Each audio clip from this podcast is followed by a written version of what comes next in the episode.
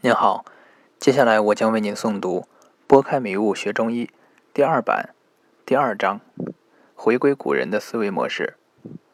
同学提问：问，您所言古人天地思维分为阴阳与五行两大学派，请问《道德经》《易经》属于哪一派的学说？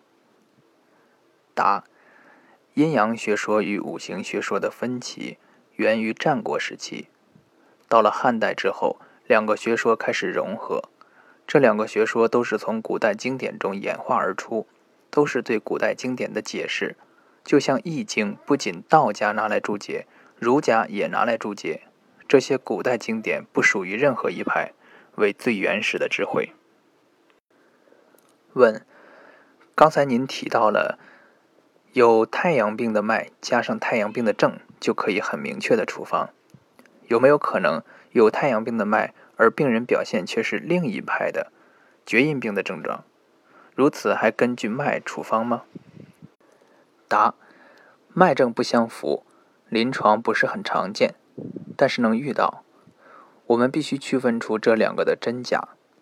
脉象有很多假象，如来诊之前生气、喝酒、过饱等都会干扰脉象。还有很多是因为服用过西药或者经过了别的医生的治疗而干扰了脉象，这时就必须还原到被干扰前的脉象，舍脉从症。也有可能症状是假的，如很多疫病病人的一堆症状，没有几个是真实的，这我们就要舍症从脉。还有很多是脉症都不假，只是因我们的知识不够，不能正确的识别。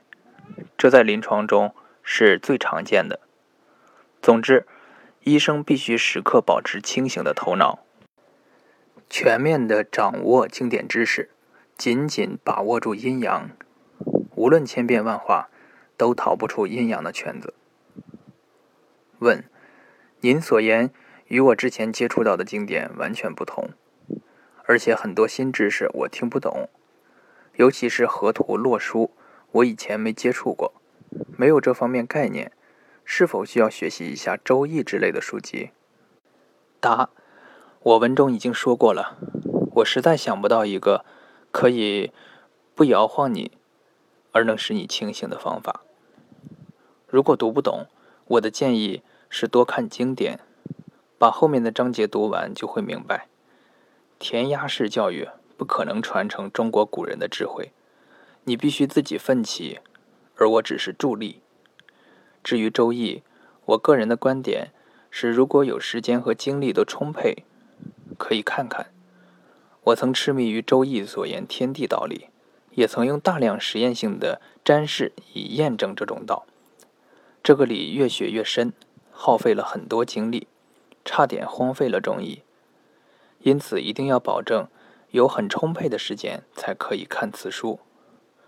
如果时间允许，不仅可以看这本书，先秦的书都可以看。这些书有助于培养古人的思维模式，使我们的思想与古人没有隔阂，才更容易读懂中医经典。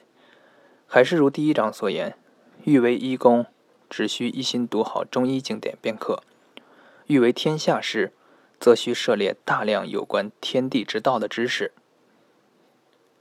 问。有人说中医源自于《周易》，也有人说中医的最高境界是《易医》，即用《周易》看病。很多人都说不学《周易》就学不好中医，您怎么看？答：我们下任何结论不能单靠主观臆断。我看遍《内经》，《内经》中没有一句话是援引《周易》。如果《周易》是《内经》的元祖，或《周易》高于《内经》。那我们所看到的《内经》就不应该再称之为经了。现在有些人在中医的圈子里谈《周易》，在《周易》的圈子里谈丹道，只是为了炫耀自己。中医与《周易》都是中国传统文化的一部分，源头是一致的，都是古人天人合一的哲学观。两者既然都源于天人合一的哲学观，又何谈高低之分呢？若说哪一个更高，只能说明他对另一个不了解或了解不深。关于是否必须学习《周易》，我的建议是，你先别纠结于此事，静下心来读三年《内经》。三年之后，如果你觉得需要读《周易》，再读也不迟。如果想要将中医与《周易》结合，而不是掺和，那就必须有多年的《内经》功底和多年的《周易》功底。不要心急，不要浮躁，静心读几年《内经》，中医的路该怎么走？如何能学好中医？你自会清楚。